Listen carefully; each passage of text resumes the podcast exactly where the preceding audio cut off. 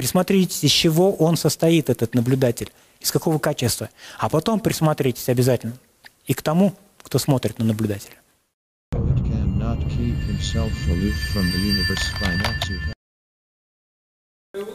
Очень ловушка, очень сильная, да, для себя. И поэтому пробуждение, просветление – это очередное вожделение.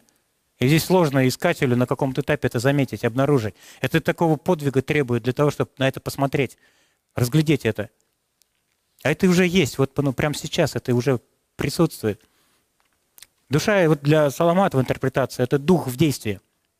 Она либо от духа то есть через форму начинает э, воспроизводить реальность, либо через дух, вот это той, о той гармонии, которую вы сказали, через дух начинает действовать, но уже все как игра превращается. Игра не над кем-то, не для чего-то, а игра ради игры. То есть здесь как раз миссийный уровень-то возникает у пробужденного человека с пробужденным сознанием. Миссия. Исцеляется, ремещен, возврат, миссии. То есть жить. Жизнь ради жизни. Да. Не только подсознательно.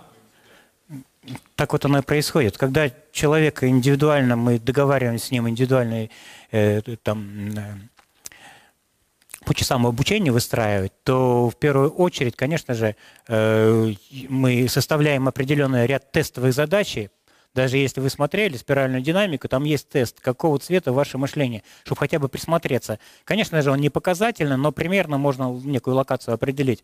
И вот когда ряд тестовых задач человек решает, и потом на основе этих ответов Соломат создает вопросы для гемодинамического ответа. То есть гемодинамический ответ – это функциональная МРТ, искателя голову его засовываешь вместе с телом, чтобы не придирались. Так вот, здесь той же самой идеи о просветлении гоняешь по тому самому даже логическому квадрату Декарта. Что будет, если это произойдет, что не будет, если это произойдет, что будет, если это не произойдет, и что не будет, если это не произойдет. Мозг человека вообще две не, не, не воспринимает в одном предложении. И здесь, ну, столько всего событийных уровней, столько всего уже впечатано в головном мозге по поводу того, каким я буду просветленным, каким я буду пробужденным, там, кто-то там Иисуса там кто-то там целителем, кто-то еще там, я единый со всем миром представил, а потом это единство, очень интересно, ну, в головном, головной мозг не обманешь. И когда э, искатель честный, когда он честно отвечает на вопросы, и именно благодаря этому мы составляем эти вопросники для этого гемодинамического ответа, тогда вот эта вся игра мозга по поводу вот этого вожделения меня в качестве просветленного, она как на экране просто вот так вот. И здесь все остается просто посмеяться над этим.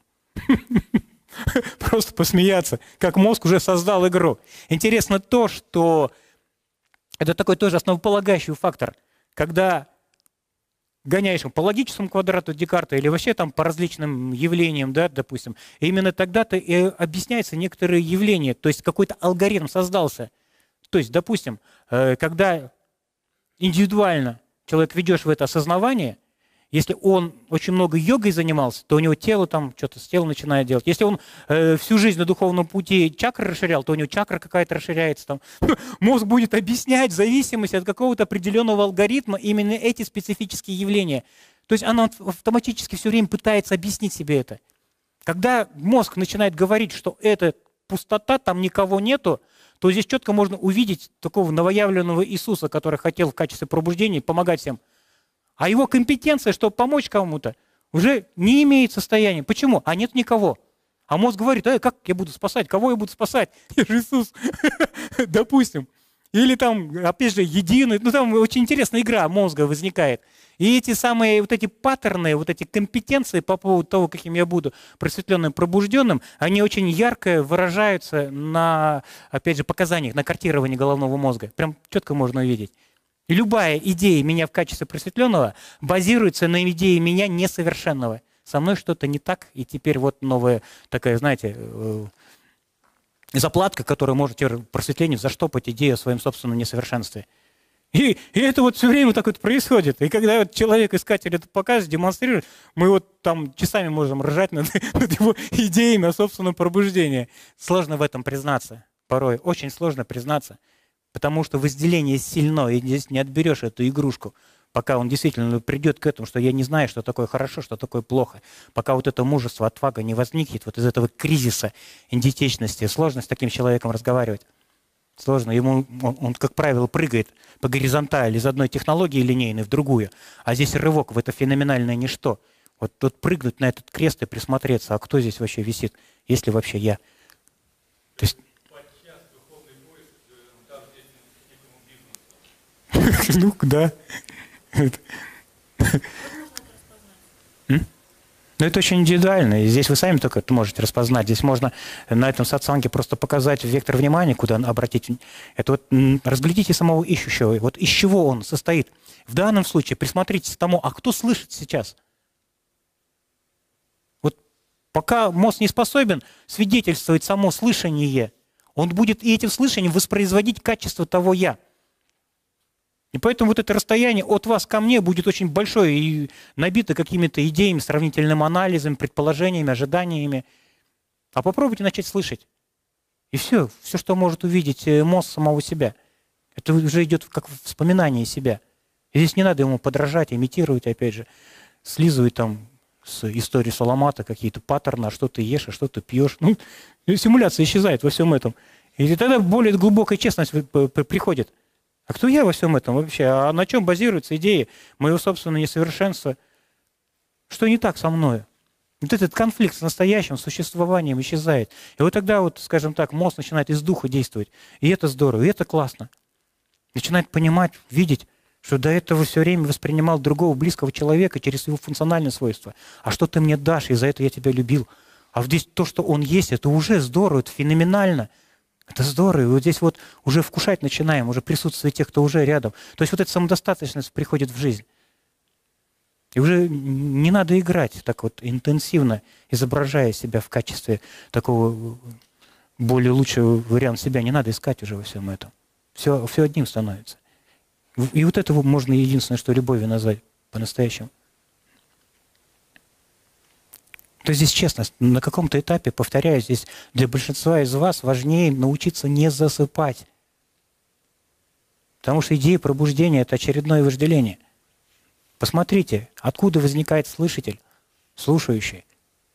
Что не так с вами? Потому что пробуждение – это всегда узнавание себя. Узнавание. Мозг, даже состояние самадхи, если так смотреть, переживал в утробе матери. Он был чистым есть мы. Он ничего не делал для того, чтобы быть. Но там, конечно же, такие, да.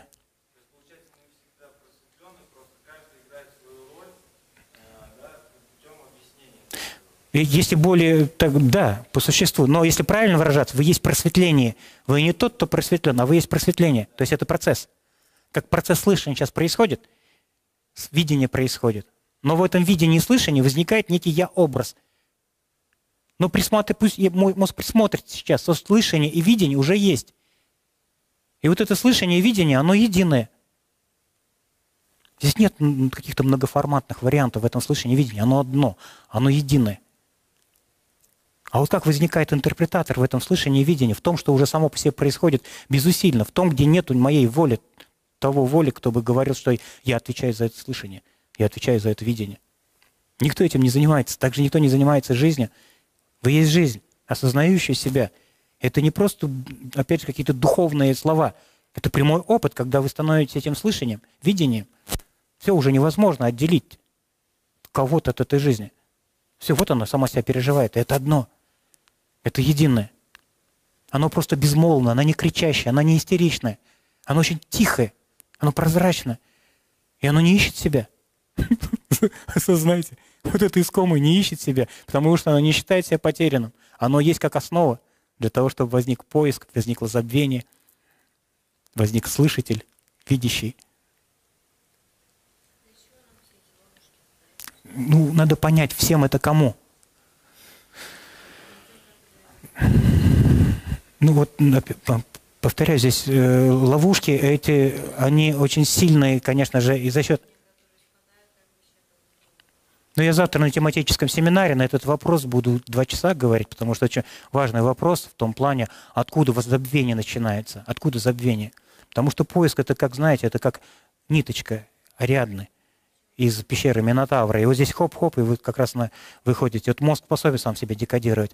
Э, основное забвение вот начинается непосредственно э, в момент раннего онтогенеза, то есть от двух до шести лет, когда там идет не воспитание, а чисто импринтинг, то есть впечатывание той информационной базы в качестве каких-то нормативов социальных, опять же, духовных, там, опять же, в какую среду малыш попал. Именно вот здесь как раз забвение. И оно базируется на основных драйверах воспитания. Будь лучше, старайся, спеши, радуй, будь успешным. А мозг – это дуальная структура. У нас есть ассоциативно-теменная, лобная ассоциативная и поясная извилина ассоциативная. То есть по ассоциациям мозг мыслит. Для того, чтобы быть лучшим, ребенок, мозг ребенка уже создает идею, что я не лучший, иначе смысла нет в этой мотивации. Двигаться смысла нету. И мозг уже сейчас понимает, что ты уже сейчас не лучший, что ты сейчас уже не успеваешь, что ты уже сейчас никто. И вот из благих намерений, пожалуйста, вот и создают вот этот прецедент для очень глубокого сна. И вот надо что-то сделать, но что-то сделать для того, чтобы быть лучшим, мозг уже должен знать, что с тобой что-то не так. Образ меня несовершенного посредством вот этого импринтинга, в этот ранний онтогенез, как раз и впечатывает в собой что-то не так. И вот отсюда как раз поиск начинает происходить на уровне знаний того, что ты несовершенен. И вот эта ловушка очень э, сильная. Почему? Потому что э, и, там, врожденные, генетические, конечно же, они подавляются именно этим импритингом. То есть там, там идея кармы, она на самом деле она подавляется вот этим впечатыванием. Почему этот промежуток? А потому что интенсивно развиваются нейросемантические контуры. Основная база нейронных связей именно э, развивается мощно именно в этот период с двух до шести лет. Э, в традициях буддизма или в той же самой Японии именно этот период ребенка, безусловно, любят. То есть что дают? Базовое доверие к миру. Таким и проснуться легче гораздо. Таким, таким сложно уснуть. То есть они отталкиваются, эти детки, уже вот из идеи «все нормально, я не могу ошибиться». В своем истинном существовании я не могу ошибиться. И вот, вот здесь истинная любовь-то по-настоящему возникает –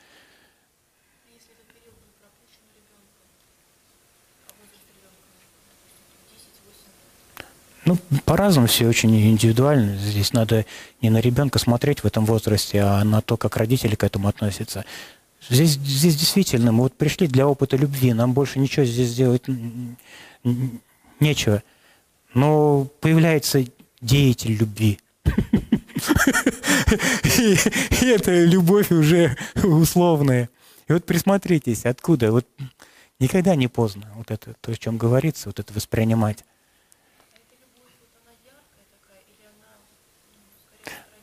Вот как раз-то вы не заметите, что она яркая. Это какое-то очень простое, естественное явление.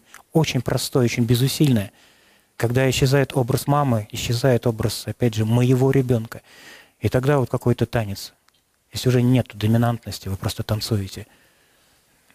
Ребенок в этом возрасте, он очень быстро может почувствовать, потому что на самом деле э, до опять же, кубертантного созревания, ну, то есть до полового созревания, еще ничего не потеряно. Здесь как раз-то можно где-то ну, дать ему возможность довериться тому, кем он себя чувствует, а не тем, кем ему надо выглядеть перед вами. Когда образ мамы исчезает, так, тогда как раз-то и ребенок начинает свою жизнь проживать, а не недоигранную жизнь своих родителей. Вот, это очень интересный вопрос. Э, давайте я на нем более подробнее остановлюсь. Да, вчера вот тоже женщина э, сказала, как будто пофигизм возник, как будто равнодушие возникло. Да, на уровне пробуждения, вот это истинного пробуждения, исчезает вот этот механизм обусловленной любви. На самом деле обусловленность исчезает. Нету того «я», который был бы компетент по вопросу любви к, своему, своим детям. Он исчезает. Но мозг будет выдавать, как будто ты бесчувственной стала. А это самое потрясающее явление, которое возникает истинное, ну, в, в этом истинном сознании. Игра в образы исчезает. Второе исчезает. Но мозг неправильно, повторяюсь, это себе объясняет. Как будто я бесчувственным стал, и как будто пофигистом стал. Но здесь надо посмотреть, а что раньше мозг подразумевал под качествами любви? Присмотреться – а любил ли я? А что значит мама, допустим? На самом деле исчезает социальное поведение. Жесткий формат социальных поведений, он исчезает. Нету вот этого э, формата «я» образа. И мозг будет говорить, как будто ты бесчувствен, как будто ты пофигистичен, как будто ты там как трава, там амеба стала. И на этом уровне как раз э, многие спотыкаются, опять же пытаются имитировать в себе какое-то качество обусловленной любви. А это хорошее явление. На самом деле, присмотритесь. То, что вы считаете, что исчезло э, чувство или еще что-то, присмотритесь. На самом деле вы начинаете очень глубоко чувствовать другого человека. В этот момент именно, когда нет обусловленности. Вы начинаете любить человека просто за то, что он есть. Нас никогда этому не учили по существу. Надо для любви что-то делать. Для того, чтобы быть счастливым, опять же, надо что-то куда-то двинуться от того места, где ты уже стоишь. А здесь как раз возникает ощущение, что ты сейчас есть, это уже самодостаточно. Вот здесь глубина возникает, место, на котором ты стоишь, есть земля святая, оно переживается. И тогда вот эта форма, обусловленная любви мамы, исчезает, и здесь живой дух становится рядом, проявляется, то есть его качество истинное, настоящее – вы замечаете, что вы меньше переживаете за, это, за этого человека. Это тоже как-то опасно. Вот, повторяюсь, для женщины проснуться – это большая отвага, потому что вот эта обусловленная форма любви к своим детям, внукам, и она исчезает. И здесь нет, надо собрать себя в кучу, опять проявить какие-то качества, надо опять вот так вот любить от имени этого образа.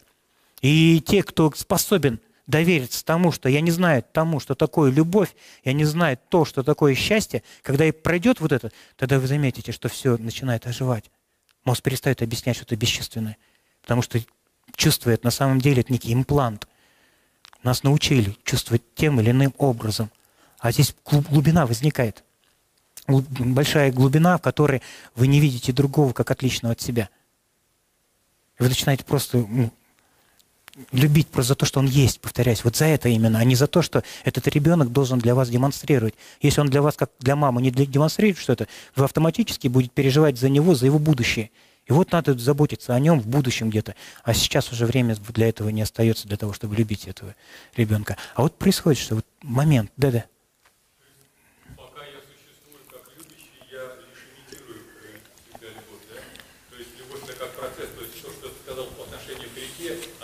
Да. И э, любовь это как она проявляет себя через конкретные действия, через да. заботу там.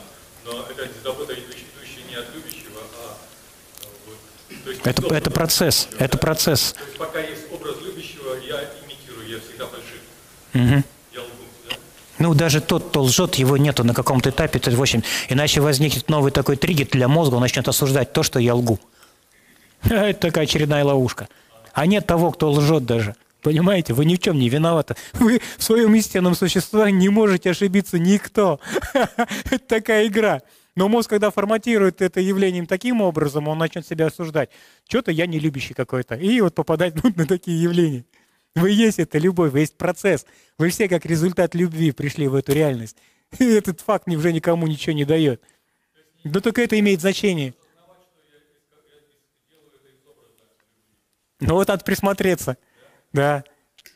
Когда более глубже, когда более честно начинает человек смотреть к тому, что он называет любовью, вот здесь что-то такое естественное, спонтанное возникает. Все, вы не оторваны, вы не там и тогда, вы здесь и сейчас, и уже другого чувствовать, как самого себя. Но тогда образ моего ребенка исчезает. Тогда вот дух проявляется, свет какой-то возникает в том, на кого вы смотрите. Это очень интересное явление, э, когда Соломат все время был, старался быть хорошим папой – а он не знал, что значит быть хорошим папой. Ну, что, как быть плохим, что значит я плохой папа, это четко знал. А как быть хорошим? Это все время сравнительный анализ. Ему все время сравнивает, сопоставляет себя с каким-то другим папой, который о своей дочери больше заботится и лучше заботится, чем я. В этом сравнительном анализе, то есть вот это проявляется некая такая животная доминантность. И вот эта хорошесть, она замазывается тем же самым лимбической системой. То есть чисто такой биологической функции. Вот здесь тревога, забота, какая же такая насильственная забота над ребенком возникает. А во всем этом, когда вот это исчезает, вот это, ну, вот эта поволока, вот эта искусственность в этой любви, все, вдруг исчез образ плохого папы. Тогда образ дочери исчез тоже. И все, сложно сказать, друзья, друг, просто друг. Не ко мне пришел ребенок, а через меня – это вот настолько ярко видится, свидетельствуется. Вот эта тревога за будущее по поводу этого уже не возникает, потому что у тебя не хватает времени тревожиться, потому что все, что остается, только любовь. И вот, вот я вчера об этом говорил, сейчас повторюсь, когда любовь будет на первом месте, все остальное будет на своих местах. Это очень очевидный факт. Просто в этот кризисный момент, когда мозг объясняет себе, что вы бесчувственны стали, что вы стали пофигистом, надо присмотреться, а кто тот, кому направлено это объяснение? Есть ли он? Жесткий формат, вот это очертание этого образа, который раньше любил, он исчезает. Конечно же, исчезает вместе со своими функциональными свойствами. Динамика от этого формы исчезла. И как будто я бесчувственным стал. А это очень хорошее явление, как раз говорит о зрелости э, искателя. Просто присмотреться и осознать, что когда мозг, человек, искатель, говорит, что я пофигистом стал, то знаете, на семантику этого слова пофигизм возникает прежнее отношение того я, который уже чистым, ну, который уже исчез по существу. И вот мозг опять же начинает собирать. Пофигист сказал, все, отражение, реакция.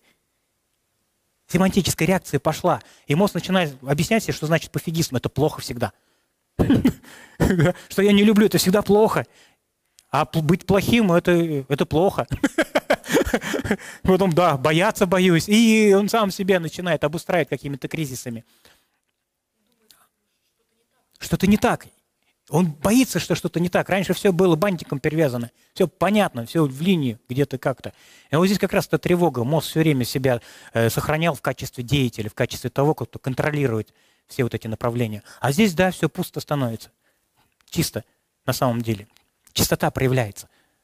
Но то, как мозг это объясняет, что это я пофигистом стал, что я таким ленивым стал, допустим, что я это, э, стал бесчувственным стал, это ловушка, друзья. В этот момент присмотритесь. Повторяюсь, вы не можете ошибиться. Ни в чем. Присмотритесь, кто говорит, что я пофигистом стал, кто говорит, что я не люблю, а что выражалось раньше любовью.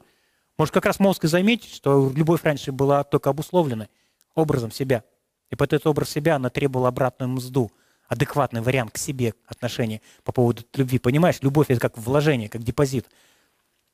Раньше была. А здесь нет, исчезли все отношения. Опять же, исчезла потребность где-то получить в результате, там, где кто-то мне там в старости будет сухари жевать там или еще что-то. Вот, это, вот этот торг исчез. И в этот момент-то как раз-то и возникнет то, что потом эти дети от такого человека, от такого родителя уже не хотят никуда уйти хотят рядом быть. Потому что аромат пошел уже, все. Аромат до этого скован был вот этой самого существования, а теперь все распустилось, и все как... Ну, то есть другой начинает узнавать. Вы не напряжены. Нет образа мамы, нет образа папы, нет вот этого обусловленного восприятия, что такое любовь, а все остальное превращается как любовь. То какая-то спонтанность. Но интересно то, что вам не обязательно даже о любви говорить, о Боге говорить. Все это уже не имеет значения. Бог узнал себя и себя в другом, через другую форму.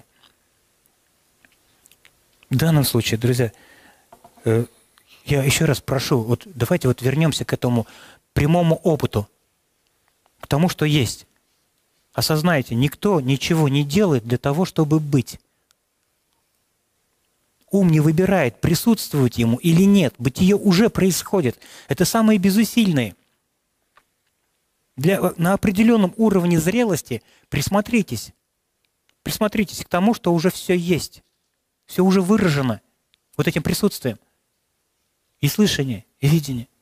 Вот оно. Вот, вот он, бессмертный танец. Осознайте, кто здесь должен умереть, кто здесь, опять же, должен родиться. Кто, где здесь уснувший, где здесь проснувшийся. Вот в этом слышании, в этом видении, когда процесс предоставлен только самому себе, есть только одно «я» чистое, живое я. Оно не, полно не наполнено никакими усталыми историями. Это просто есть, это переживание, это процесс. Истинное познается именно в процессе. Живое увидит только живое. В данном случае, вот оно. Оно уже происходит. Слышание. Видение. И это все, что вот роднит, объединяет. И это вот оно, единое, вот она, любовь истинная, настоящая. Здесь нет объекта, нет субъекта. Это все одно. Понимаете, какой-то простой опыт. Это прямой опыт каждого. Это одно себя переживает всегда. Это теперь не громкие слова, это теперь переживание, восприятие, чистое, живое восприятие. Вы есть путь истинной жизни. Понимаете, это глагол, активная форма глагола настоящего времени. Вот все, что мы, кем мы являемся. Это всегда одно – Назовите это хоть как-то. Любое слово будет ограничивать. И вот отсюда сатсанги все. Сатсанг – это просто. Вспомните, кем мозг себя считал. Имеет ли он отношение к этому, к тому, что уже существует? Нет. А уже внутри сатсанг идет у вас. И сатсанг – это просто. Попробуйте из источника говорить об искомом, об ищущем. Вот он, источник. Он уже есть. Он не может не быть. Где здесь, опять же, какой-либо деятель? У этого процесса нету деятеля. Потому что деятель – это фиксация. А это процесс. А ищущий из качества деятеля пытается этот процесс стабилизировать. То есть он живой делает застывшим, и в этом застывшем фрагменте пытается найти истину. Как? Посредством чего? И поэтому опять блуждание вокруг вот этих каких-то компетенций. А это вот оно, в живом. Повторяюсь, в этом слышании. Вот оно слышание происходит уже. Где здесь я? Расскажите что-нибудь об этом. Я...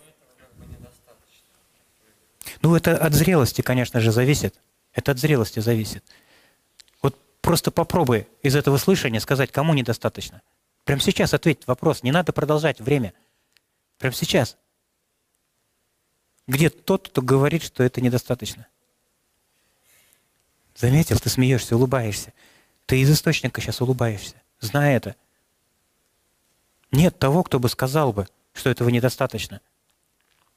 Но мозг посредством этого вопроса уже создал себя. Он уже отделился от этого и теперь будет объяснять себе, почему ему недостаточно и для кого это недостаточно. Он очень ярко это убедит себя, что есть тот, кому это недостаточно. Но искомы уже есть.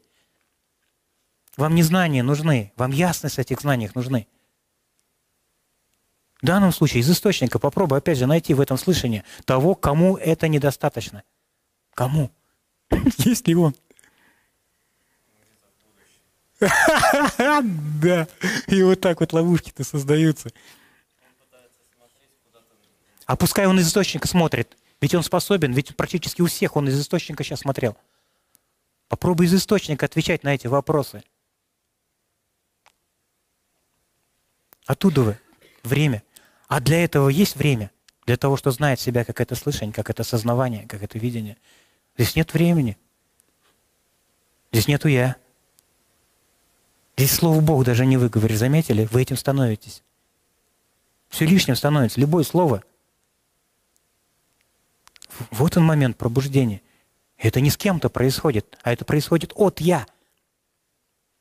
И именно поэтому Соломат часто говорит, таким как вы, важнее научиться не засыпать. Чтобы научиться не засыпать, надо замечать, быть бдительным, внимательным к тому, как мозг воспроизводит, опять же, некое время – он создаст время, и под это время опять же будет актуализировать все истории о себе. Но ты уже есть, это же очевидный факт. Ищи через простое, ищи через невесомое. То, что само себя не объясняет, через это. То есть мозг в этом слышании остался, он все равно фиксирует некие информационные паттерны. Но он в данном случае как будто узнает себя – он начинает понимать, что в этом слышании есть свобода. Он еще не может себе объяснить, но понимает, что вот, вот здесь как раз что-то такое вот есть уже, и оно не может быть потеряно. И вот насколько искатель созрел, настолько вот мозг способен оттуда, из источника научиться говорить. Не отсюда в источник, а оттуда вы попробуйте выражать из этого слышания, из этого видения о том, кто возник в качестве такой определенной реальности. И сразу мозг будет декодировать, нет, это тень, и это тень, и это тень мозг чаще и чаще будет замечать, что это его мир, зеркальный мир, он его выстроил для самого себя. И он вот в царстве кривых зеркал запутался.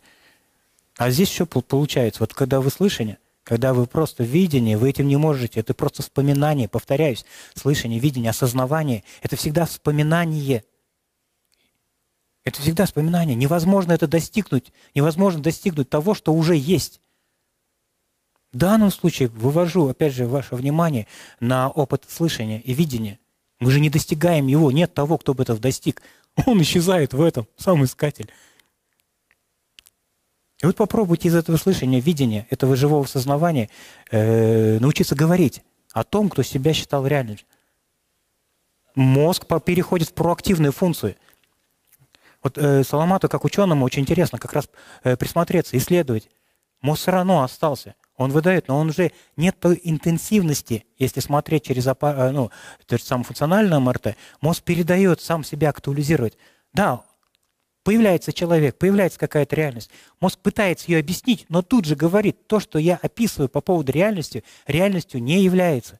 И до эмоционального, вот это, опять же, вот это сполоха не доходит внимание. То есть лимбическая система, нейроэндокринная система не успевает объяснить то, что мозг сказал реальность. То есть он смотрит незнакомого человека, автоматически его описывает, но тут же знает, что то, что он описывает, не является тем человеком. И это есть абсолютное пробуждение. Комментарии остались, но комментарии уже не доходят до какого-то гормонального фона. И тогда все есть, и все чисто уже – все уже чисто. Мозг не несет ответственность за жесткую фиксацию того или иного определения.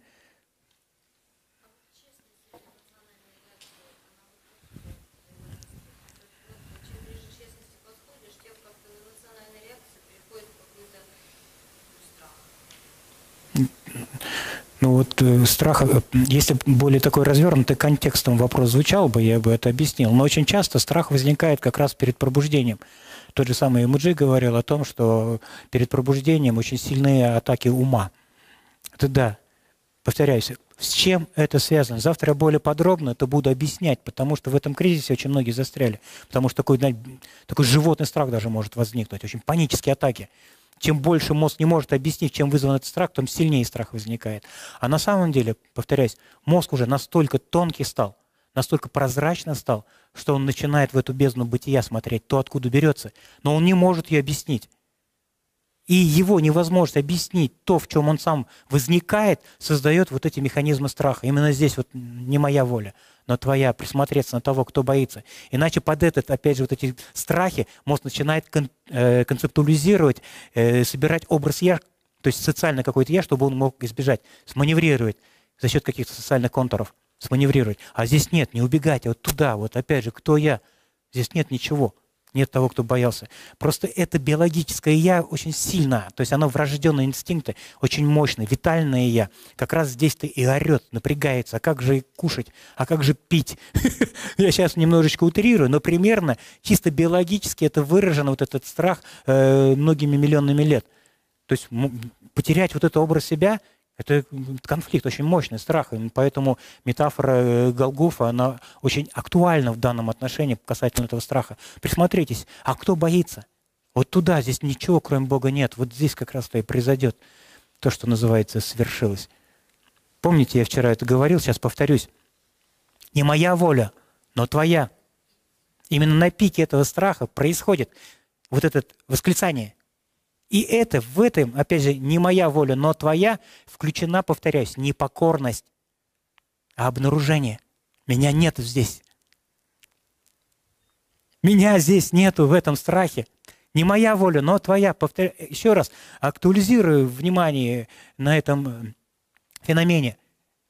В христианстве, в раннем, это всегда было обнаружение, когда оно было мистическим, когда еще буквалисты не пришли. Это обнаружение, не моя воля. Слышание – это не моя воля. Видение – это не моя, не моя воля в том, что быть. И мозг это не поймет на каком-то этапе. Я везде был с, этим чувством воли. Я мог о себе позаботиться. Поесть, попить. А здесь не моя воля. И это обнаружение, в этом страхе, как раз в этом кризисе, то и происходит вот этот фаворский свет, преображение. Ну и завтра я более, более глубже, более детально буду это объяснять с позиции нейрофизиологии, что и как происходит. Вот видите, опять кто-то я появился. Оставьте Богу Богову. Вот оставьте, все равно все происходит. Все будет происходить. Я сейчас буду об этом говорить, как будто я тебе гарантию буду расписывать. Мозг в это, мозг, мозг в это будет верить больше, чем то, что я сейчас сказал. И понимаете, вы опять начинаете отвлекаться от чего-то очень важного. Вот, вот оставь это, видишь, ты самим вот этим торгом уже создаешь эту нервозность. Опять предполагает, мозг предполагает какой-то вариант себя – в будущем. Оставь это, не твоя война, но Бога, оставь это. Завтрашний день сам о себе позаботится. Насколько ты созрел для того, чтобы это переживать, а не просто декларировать. Настолько не будет этого переживания, настолько ярче будет вот этот механизм пробуждения. А так это торг, торг. И многие вот торгуются, не замечают. На все воля твоя с тонким ментальным, опять же, предположением, что я сейчас это скажу, и мне будет лучше в будущем. А здесь именно поэтому глубоко гвоздики должны влезть глубоко, чтобы безысходность была, чтобы из этой безысходности вот как раз-то и возникла вот это, именно вот этот фаврский свет истины. А так мозг, опять же, продолжает, продолжает себя, понимаешь? Да. Ну, кого тебе? Да, я, я не пришел сюда, чтобы увещевать. Да. Внутри кого? Мозг создает качество он, он очень часто создает игру в наблюдение. Наблюдатель – это функция деятеля. Любой формат наблюдателя – это качество мозга. Это та же самая частота ментала. И этот наблюдатель уже с каким-то определенным э, своим функциональным свойством. А присмотритесь на самого наблюдателя. Разверните мозг на самого наблюдателя. Из чего он состоит? Наблюдатель – это достаточно локальная форма, на которую можно взглянуть. У него есть свои определенные качества и свои какие-то мотивационные запросы по поводу наблюдения. То есть он даже не скрыт. На самом деле ничто не скрыто. Насколько хватает фактора свободного внимания, чтобы развернуть на этого наблюдателя ну, я не могу знать, зачем он. не могу это объяснить. Просто тот момент, когда возникает вот этот вопрос, просмотритесь к наблюдателю, не пытайтесь от него избавиться – и это любимая ловушка того же самого наблюдателя сохранить себя. Присмотритесь, из чего он состоит, этот наблюдатель, из какого качества. А потом присмотритесь обязательно и к тому, кто смотрит на наблюдателя. Если там возникла форма, значит мозг начал играть в наблюдение. И он имеет такие эффекты. Играть в наблюдение, играть в осознавание, потому что это такой адаптационный механизм, машина мозг, и он очень легко начинает перемещаться, такую ну, матрешку создавать. Но если там вот иском, тот, кто смотрит, наблюдателя нет никакого, никого, это искомое. Тогда мозг увидит, что наблюдателя нету. Тогда он будет снимать это напряжение. thank you